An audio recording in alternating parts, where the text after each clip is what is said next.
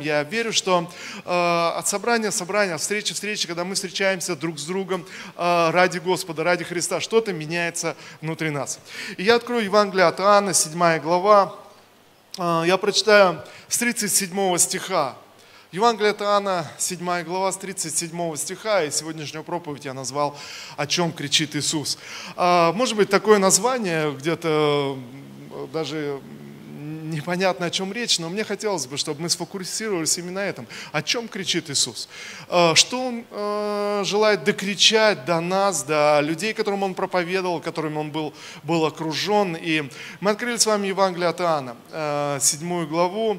С 37 стиха я буду читать, в последний же я использую новый русский перевод. В последний и самый торжественный день праздника Иисус встал и громко возгласил – возгласил или прокричал. Вот друзья, чтобы было понятно, о чем идет речь, э, войти вот в контекст э, вот этого отрывка, Иоанн достаточно подробно описывает, что, что произошло. Это большой, большой иудейский праздник.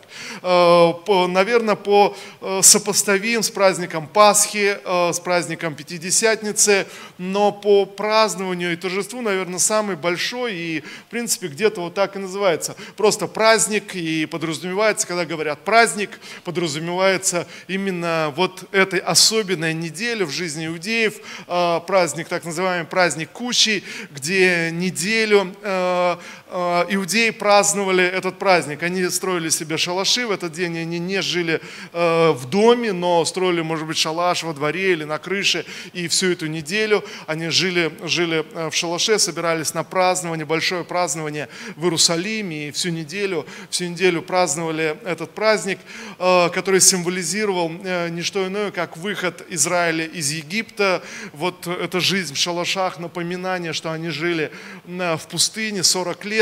И, знаете, много смыслов вложено в этот праздник. Я не буду сейчас углубляться во всю иудейскую традицию, но много смыслов э, вложено в этот праздник, много значений. Целую неделю люди должны были размышлять о чем-то, размышлять, размышлять о смысле этого празднования, о смысле, о смысле обрядов.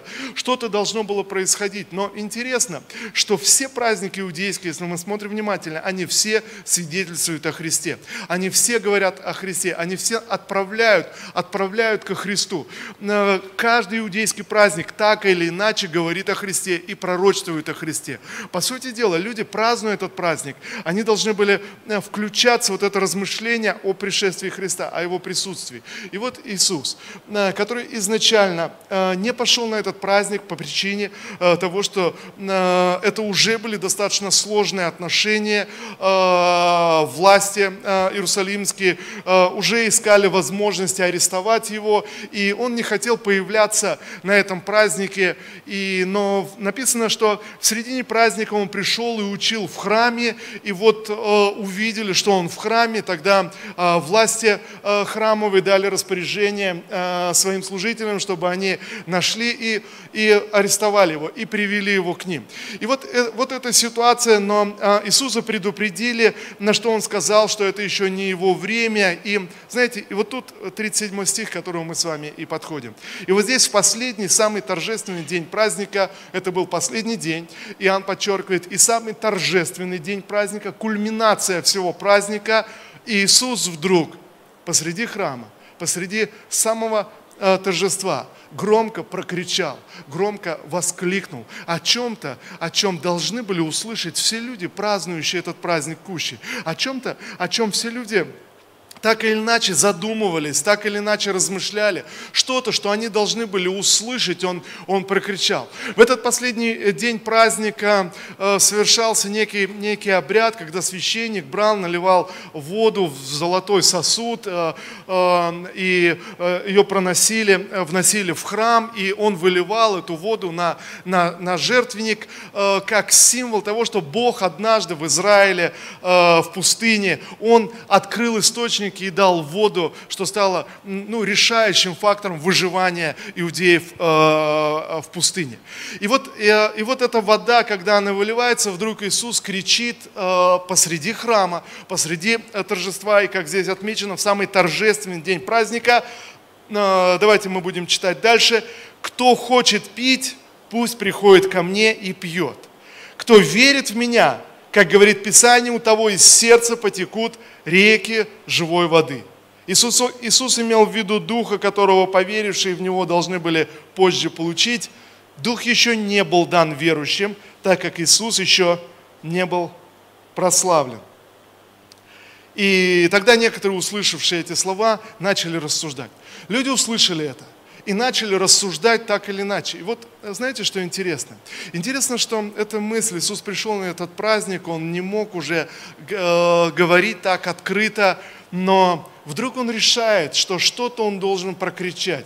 Прокричать людям, которые присутствуют на этом празднике. Людям разного а, представления, мнения, мышления. Знаете, я думаю, что это точно так же сегодня. Я верю, друзья, что точно так же, как Иисус в этот последний день, самый торжественный день праздника, Он прокричал в храме, точно так же сегодня Иисус так или иначе кричит в нашей с вами жизни. Друзья, точно так же Иисус сегодня кричит в мире через разного рода обстоятельства, переживания, наши внутренние переживания, через дух духовные кризисы, которые люди проходят, каждый человек проходит, есть некий крик, на который я могу отреагировать, а могу проигнорировать.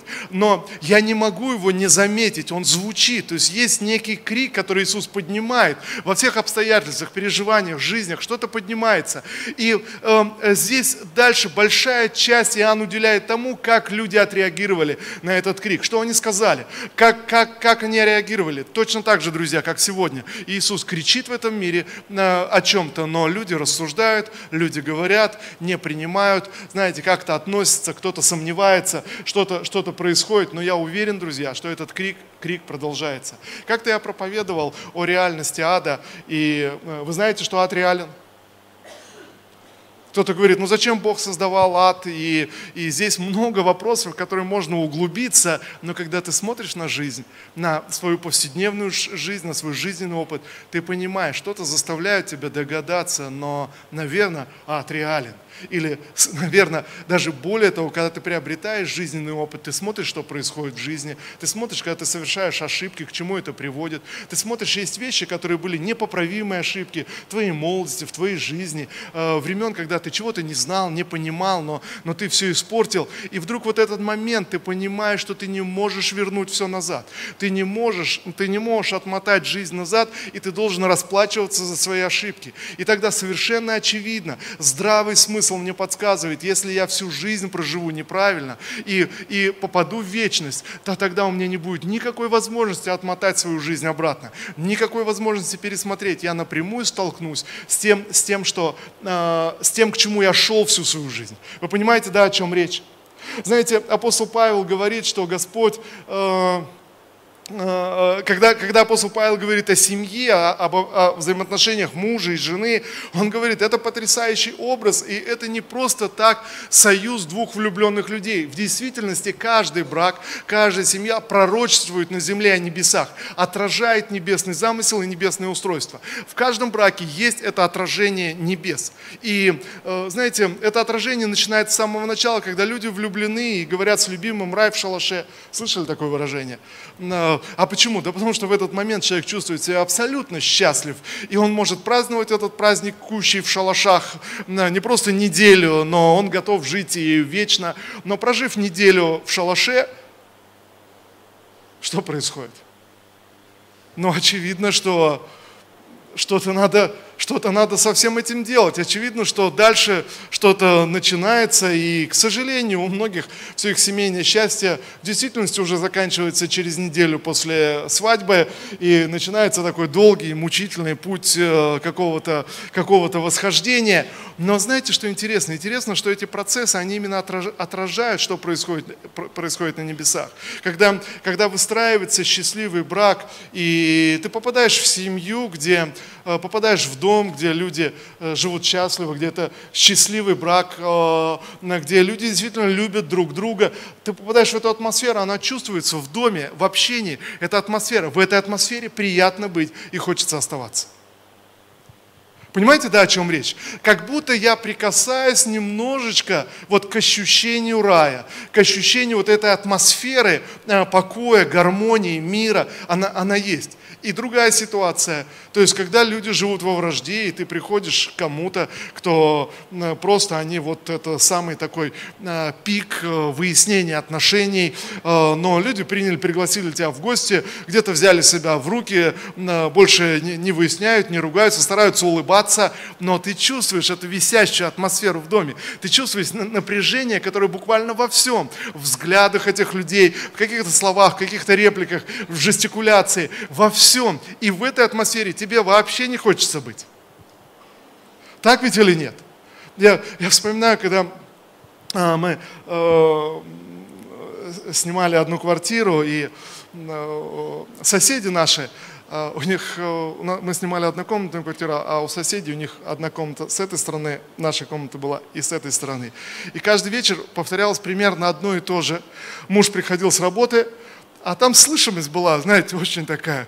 Муж приходил с работы, и всегда одно и то же. Голос жены. И, знаете, и не слышно никакого ответа, а просто... И то в одной комнате, то в другой шаги, знаете. И, и, и потом, знаете, такой бешеный крик, знаете, раненого зверя. Ва, я так больше не могу. Знаете, и крик туда-сюда с таким просто возгласом. Ну, что там вообще происходит? Происходит. Знаете, каждый вечер одно и то же. Мне так жалко было этого парня. Ужас какой-то. Представляете, он приходит каждый раз, э, его вечер как ад начинается. И ты думаешь, как вообще они еще живут вместе, что там вообще происходит. Знаете, это истошный крик, я так больше не могу. И, и ты понимаешь, вот человек начинает догадываться, что такое ад. Понимаете, да, о чем речь?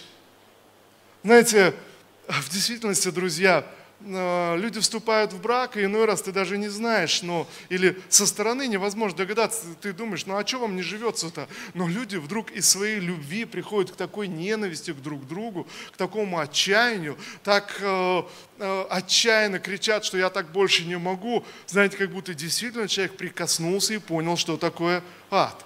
Но и когда вдруг человек понимает, что это навсегда, и это никогда не изменится. В семье каждый человек питает надежду, но ничего, может все наладиться. Люди терпят, терпят и, и, и надеются. Но когда человек попадает на небеса, он понимает, что ничего уже не изменится. И вот что, друзья, это, это знание, оно внутри нас. Это знание, мы можем смотреть на семью, мы можем смотреть на разные обстоятельства. Оно есть внутри нас. Всякий раз, когда я прохожу любой духовный кризис, всякий раз, когда я прохожу любое отчаяние, э, скуку, негодование, э, огорчение, ты смотришь на жизнь, и вдруг внутри тебя поднимается какая-то бессмысленность. Друзья, это не что иное, как крик Иисуса в твоем сердце, крик, крик о чем-то, что-то внутри поднимается. И вот, и вот посмотрите, что говорит Иисус.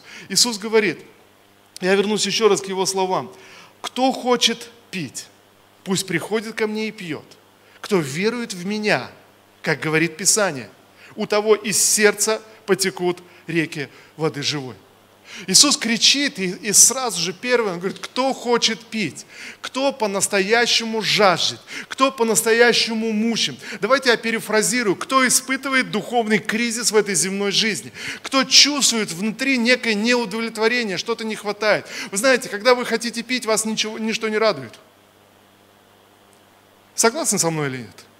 Вам перед вами могут ставить самую вкусную, разнообразную пищу, но если вы хотите пить, вы не захотите ничего есть. Вы можете попасть в самые, самые потрясающие места, уголки этой земли и наблюдать самую потрясающую архитектуру, еще что-то. Но, но если вас мучает жажда, вы ничего не заметите, вы ничего не увидите. Вы понимаете что-то что внутри. И вот, друзья, Бог дал нам способность переживать эту духовную жажду. Бог дал нам способность понимать, и тогда Иисус кричит, Он говорит, послушайте, кто из вас еще способен понимать духовную жажду? Кто из вас еще еще понимает, что происходит с ним, когда ты переживаешь духовный кризис, когда ты оказываешься в тупике? Кто из вас еще понимает? Кто из вас еще способен чувствовать и переживать?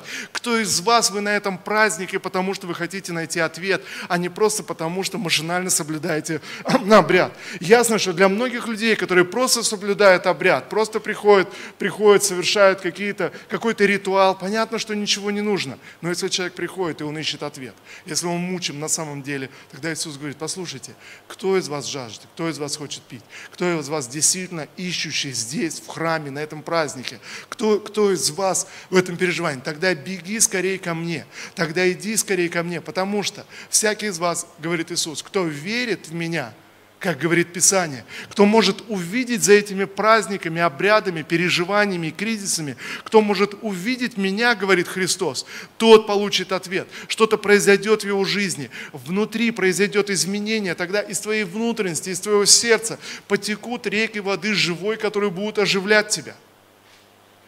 Вы со мной сегодня? Знаете, Иисус говорит, кто может увидеть, кто может поверить, кто может прибежать, тогда, тогда что-то я сделаю с твоим сердцем, что-то произойдет из твоей внутренности. Тогда жизнь, которую я помещаю внутрь тебя, она будет наполнять тебя снова и снова. Она будет питать тебя. Что-то что из твоего сердца будет, будет наполнять тебя, что-то будет проистекать из твоей внутренности. Что-то, что оживит тебя, что-то, что сможет, сможет изменить тебя. А, Итак, он говорит, у того из сердца потекут реки воды живой. Иисус имел в виду Духа, которого поверившие в Него должны были позже получить. Дух еще не был дан верующим, так как Иисус еще, не был прославлен. Знаете, Иисус говорил о своем присутствии в сердце каждого человека. Иисус говорил о, о Духе Святом, который должен быть наполнен сердце каждого человека. Друзья, речь не идет о каких-то формах, о каких-то правилах, о каких-то обрядах, но речь идет о движении Духа Святого, который вдруг начинается глубоко внутри, в сердце человека. Человек, который способен прибежать к Иисусу, прийти, признать свой кризис, признать э, свои недостатки, признать свою неправду и сказать, Иисус, вот он я, я нуждаюсь в тебе, я нуждаюсь в твоем Духе. Тогда Иисус говорит, у меня есть решение, у меня есть ответ, который я помещаю глубоко в твое сердце. Это движение моего духа, говорит Господь. Я, я помещаю это внутрь тебя. И как только ты даешь вырваться моему духу наружу, как только ты позволяешь духу моему двигаться в твоей жизни, тогда все вдруг оживает, тогда все меняется, тогда все встает на свои места. Слава Иисусу! Знаете, э, я, я верю, что здесь вот эти два важнейшие момента. Кто жаждет и кто верует, кто знает. Это глубокие вещи, глубокие переживания, которые вложены внутри нас. Это жажда, это поиск, это желание, это внутренние кризисы, которые мы так или иначе как-то решаем или, или откладываем. Либо, знаете, наверное, самое худшее, что можно сделать, когда ты переживаешь духовный кризис, это просто выработать себе какой-то ритуал, какой-то обряд, какое-то какое правило, вместо того, чтобы бежать ко Христу. И другой момент – это вера во Христа. А, что значит вера во Христа? Вера, вера что есть некто, есть есть кто-то, кто может мне помочь. Есть некто, кто может услышать мой голос. Есть некто, кто может ответить на мой крик, ответить на мою жажду. Есть некто, я могу кричать к небесам. И вот что, друзья, э, я, я увидел, э, размышляя и общаясь с разного рода, рода людьми, знаете, вот эта вера в Иисуса Христа, вера в того, что есть кто-то, кто может помочь, такое чувство – есть у многих или у подавляющего большинства людей. Может быть, даже те люди, которые говорят, ну нет, я никогда не обращался к Богу, никогда не взывал к небесам. Может быть, они просто обманывают сами себя. Как будто Бог вложил внутри нас вот это понимание. Есть кто-то на небесах, кто может мне помочь. Есть внутренний крик, который даже самый большой атеист перед э, вызовом, перед лицом смерти, он начинает кричать, Бог, если ты есть. Знаете, как будто есть чувство, есть понимание, что кто-то есть, кто может мне помочь, кто может прийти в мою жизнь. От этого я кричу, от этого я обращаюсь. И он может, может мне помочь. Одна сестра рассказывала очень грустную, грустную историю, когда она была в роддоме, э, родила ребенка, и молодая девочка э, была с ней в палате, родила, родила мальчика, и вот первый, первую ночь он, он кричал, кричал весь день и всю ночь, и эта девушка, эта мама просто на следующий день взяла и сбежала из роддома, просто, просто сбежала. И сестра рассказывает, и стало так, ну а как, а, а что, что, что с ребенком? Ну, и э, он, он еще продолжал, продолжал кричать, и она говорит, интересно, что когда она пришла потом и написала э, вот это заявление об отказе от ребенка, и она говорит, я, когда я выписывалась, она специально пришла посмотреть и спросила тогда у медсестер, а, а что с ним? Знаете, я говорю, а он, он не кричит теперь, просто, просто лежит, он перестал кричать.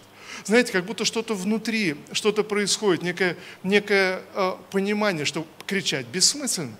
Знаете, кричать, кричать нет смысла, как будто что-то что -то, что -то ломается внутри, что-то что, -то, происходит.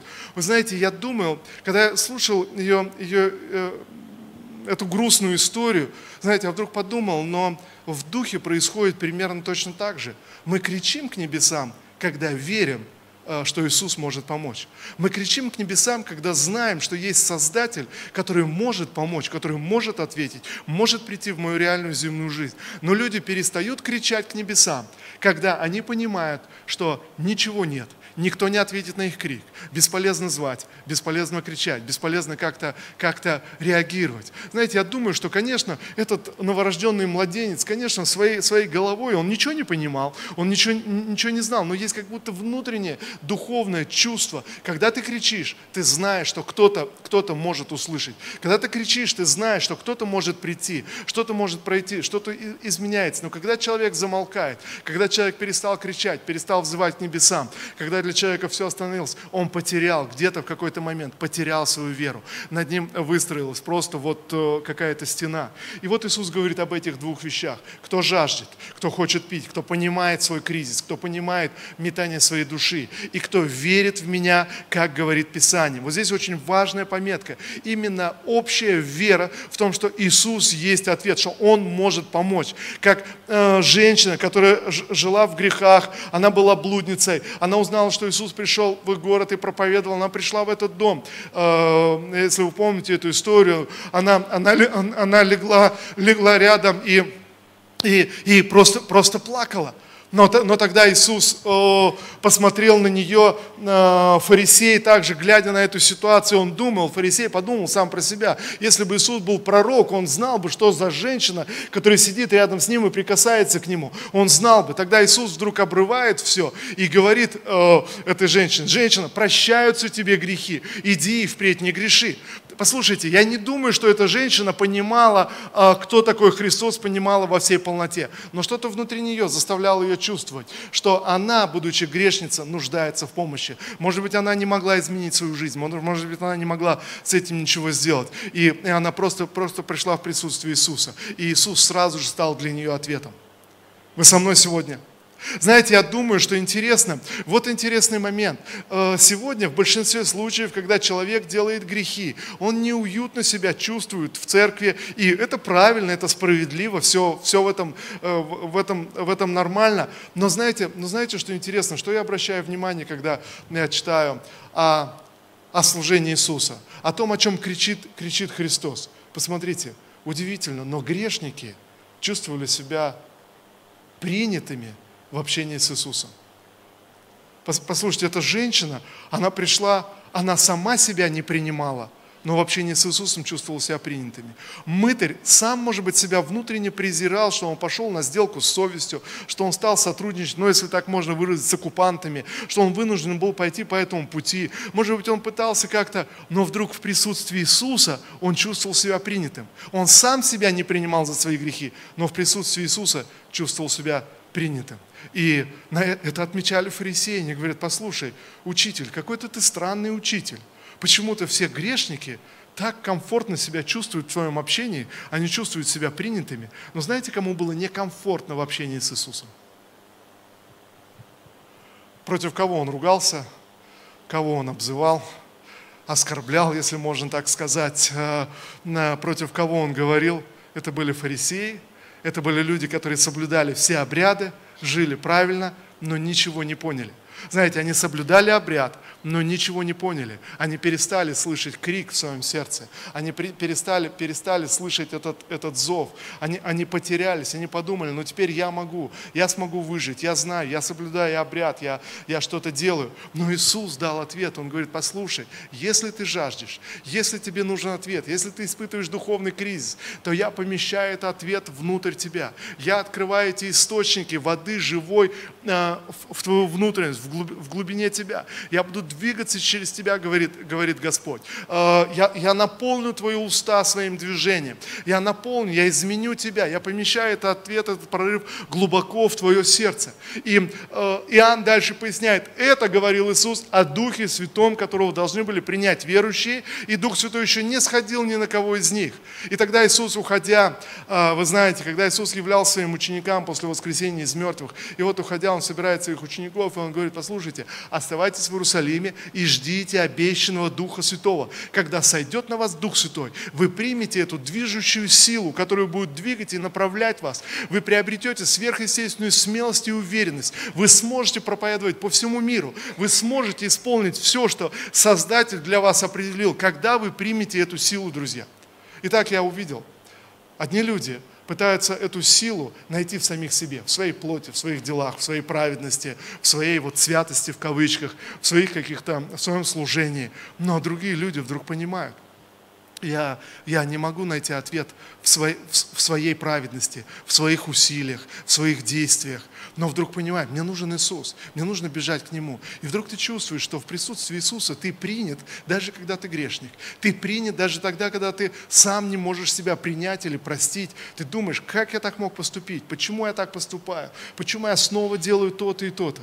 Но Иисус говорит, у меня есть ответ для тебя. Как только ты прибежишь ко мне, я изменю твое сердце, я наполню твое сердце своим Духом Святым. Я сделаю твое сердце источником воды, текущей в жизнь вечную. Я наполню твои уста своей молитвой, своими словами, которые изменят реальность, в которой ты находишься. Я, я могу сделать что-то для тебя. Послушайте, Иисус кричит в этот последний день праздника, придите ко мне, чтобы я наполнил вас своей силой, чтобы я наполнил вас своим движением, чтобы я наполнил вас, вас вот этим движением, движением Духа, который бы начал преображать, преображать вашу жизнь. И знаете, и вдруг в один момент эта сила, она просто приходит на тебя. Дух Божий просто, просто сходит на тебя. Ты начинаешь молиться, ты начинаешь говорить на иных языках, и ты чувствуешь, в этом есть движение, движение Духа. Я вспоминаю, когда я первый раз на, пережил крещение Духом Святым, у меня было много вопросов к себе, знаете, каким-то на, своим поступкам, э, но, но вот я пережил крещение Духом Святым, я начал молиться на, на иных языках, и, и, и знаете, тогда я думал, на следующий день я проснулся, я думаю, интересно, моя молитва на иных языках, когда я молюсь, может быть, я сам себе это придумываю, может быть, я сам говорю это, может быть, это просто какое-то обольщение, как это понять, как к этому относиться? относиться. И, и, и тогда, тогда я подумал, но, но хорошо, но я пришел к Иисусу, я нуждаюсь в Нем, я, я, я, я прихожу к Нему. И тогда я снова поднял свои руки, встал в своей комнате, поднял свои руки. Иисус, я хочу поклоняться Тебе. Начал молиться на иных языках, молился, э, э, э, еще молился, еще молился. И вдруг я поймал себя на мысли, что чем больше я говорю на иных языках, тем больше веры поднимается, вера в Иисуса Христа поднимается.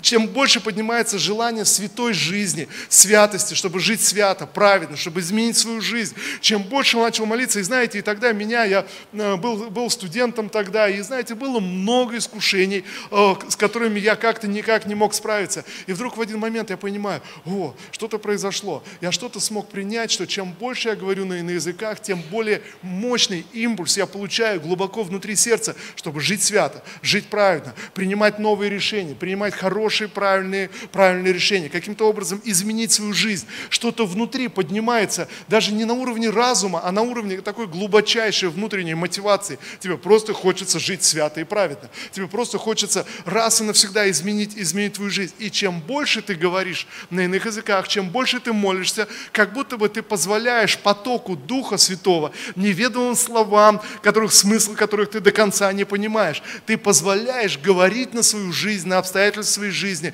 э, на, на свое сердце, и, и вдруг все начинает меняться в соответствии с тем, что ты говоришь, в соответствии с тем, что выходит из твоих уст.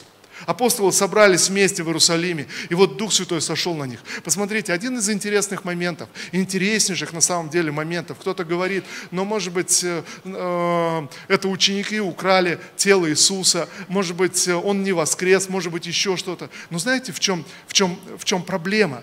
А, или, или в чем вопрос для историков? В том, что когда Иисус был распят, ученики были э, деморализованы, они были потеряны, они были смущены, они не знали, как поступать, они прятались. Э, только один из учеников пришел и стоял у креста, остальные были в полном непонимании, но вдруг они, они ожидали. Но вдруг, когда сошел на них Дух Святой через 10 дней, когда сошел на них Дух Святой, они вышли все на улицу, они смело говорили на, на иных языках, они смело провозглашали, смело пророчествовали, и, и знаете, и вдруг все поменялось в их сердцах, сверхъестественная смелость и движение пришло, пришло на них. И это это абсолютно необъяснимо. Как из смущенной группы учеников, как они приобрели эту смелость, что они вышли и смело проповедовали в Иерусалиме, в котором еще, еще несколько дней э, назад Иисус был распят, они были потеряны, смущены, но здесь они вышли и проповедовали. Написано, в этот день, когда они проповедовали, три тысячи человек признали Иисуса Христа Господом. Слава Иисусу! И, и знаете, я думаю, что когда ученики вышли, они, и они говорили на иных языках и о чем-то о чем пророчествовали. Мы дальше читаем апостола Павла. Я думаю, ученики сами не понимали, о чем они говорят. В Писании написано, что они просто лепетали своими словами, в Деяниях апостолов написано, лепетали просто вот э, какие-то бессвязанные слова. Но интересно, в этой же э, главе книги Деяний апостолов написано, что люди, которые слышали их говорение, написано, каждый из них слышал свой язык и свое наречие. Каждый из них понимал, о чем, о чем они говорят. Может быть, ученики не понимали. И, и написано, там было перечисляется, там было столько, столько разных народов, о, больше, чем, чем 12 апостолов. Там было разное, и каждый слышал, слышал свое наречие. Друзья, интересно, в тот день чудо произошло не только в устах апостолов, в устах учеников, но и в ушах, в ушах слушающих.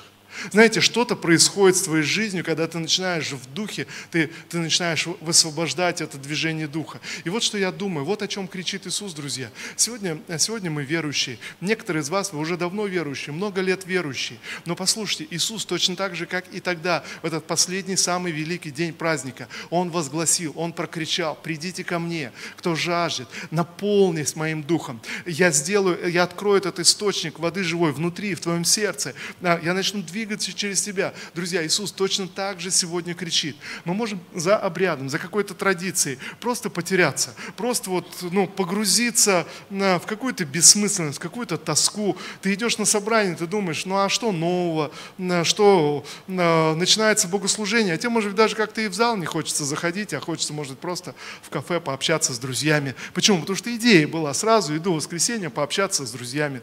Но это же хорошо. Апостол Павел на это говорит, слушайте, зачем ты вообще-то приходишь в церковь, дома общайся с друзьями, а в церковь приходи к Господу. Я перефразирую 11 главу послания Коринфянам. Знаете, а почему это происходит? Потому что духовный кризис внутри нарастает, некая, некая пустота, некая неудовлетворенность. Ну, а, ну а что, вот, вот идет жизнь, вот что-то происходит. Иисус в этот момент кричит, послушай, а, я ответ, говорит Иисус. Я, я создаю, создаю это движение, движение духа. Я создаю этот поток. И ты начинаешь говорить на иных языках, ты начинаешь молиться, и вдруг все оживает. Почему? Когда ты молишься с верою. Я увидел людей, которые молятся по обряду. Наш язык быстро привыкает. Мы молимся, мы что-то повторяем, твой разум улетел куда-то, думает о чем-то другом, и ты продолжаешь молиться. И это становится еще большей тоской для тебя. Ты думаешь, ну вообще какая-то ерунда. О чем я молюсь? Твой, твой разум где-то гуляет, но когда ты берешь берешь свой разум, и ты говоришь своему разуму, разум, думай о Господе сейчас, разум, помышляй о Господе. Когда ты идешь в воскресенье, ты думаешь, я иду встретиться с Иисусом, я иду встретиться, я иду встретиться с Ним. Я, я не иду просто послушать прославляющих или новую песню прославления, или оценить, как это звучит. Я не иду, я иду встретиться с Господом. Ты заставляешь свой разум, ты начинаешь молиться на, на иных языках, ты начинаешь говорить, ты начинаешь в духе пророчествовать даже то, чего ты не понимаешь. И вдруг жизнь поднимается, вдруг она захватывает захватывает тебя, вдруг она э, оживляет.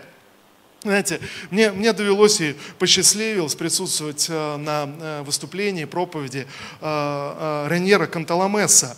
Может быть, слышали, это католический монах, он уже, уже в возрасте сегодня а, он является уже много лет, более 30 лет, э, является папским проповедником. У католиков в католической структуре есть такая должность э, папского проповедника. Выбирается какой-то человек, какой-то кто-то из монахов э, принципиально, чтобы это был посвященный монах.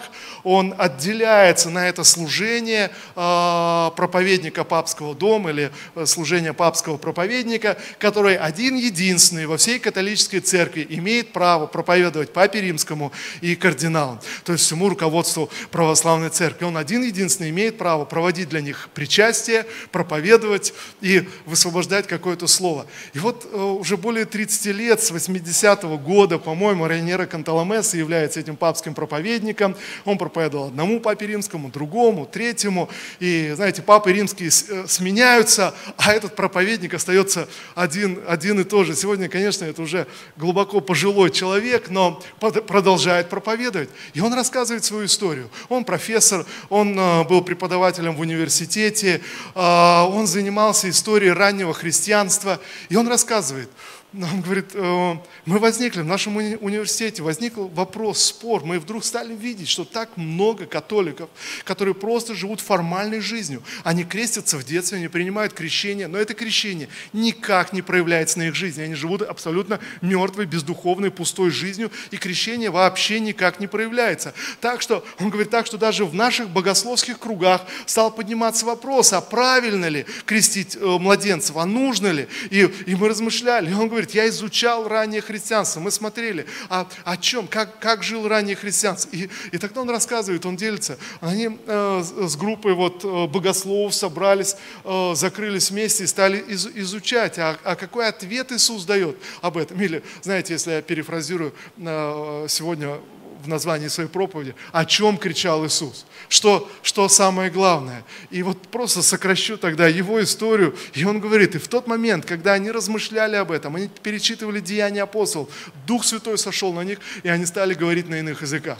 И он говорит, просто мои глаза вдруг открылись, и он, и он говорит, мы думали, мы столько лет потратили, размышляя, как решить этот вопрос без духовной жизни, а вдруг увидели, что сам Бог решает этот вопрос через крещение Духом Святым, Святым, через возрождение, когда вдруг человек оказывается крещен Духом Святым, начинает молиться на иных языках, его жизнь радикально, полностью меняется. Он вдруг становится другим, он рассказывает, моя жизнь вдруг поменялась, я вдруг понял, осознал бессмысленность того, что я делаю. Он еще более радикально ушел в монашество, оставил э, официальное преподавание в университете, и он говорит, ровно, по-моему, через месяц ему звонок, его приглашают к папе римскому, он думал, ну вот сейчас вопросы будут задавать. И а, приглашают стать папским проповедником. И он рассказывает, говорит, и вот уже более 30 лет я проповедую папам римским и всем кардиналам о крещении Духом Святым и о говорении на иных языках. Вы знаете, почему?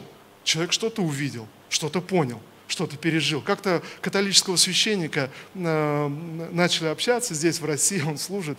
Я, я, я спросил, ну, я говорю, послушай, а почему ты не крещен Духом Святым и не говоришь на иных языках? Он, ну, у нас как-то не принято. Я говорю, послушайте, а как же у вас э, Раньера Канталамесса? И знаете, что этот католический священник сказал? Говорит, ну, Раньера Канталамессо, кажется, профессор, а я кто такой? Я простой священник, я, я не знаю, что это такое. Это вот для каких-то там таких вот высоких, умных людей. Но послушайте, Иисус кричит ко всем людям. И вот что интересно в этой, в этой, в этой истории, когда мы читаем а, Евангелие от Иоанна. Интересно, что то же самое, что и сегодня, то же самое произошло тогда. Иисус прокричал. Это услышали все.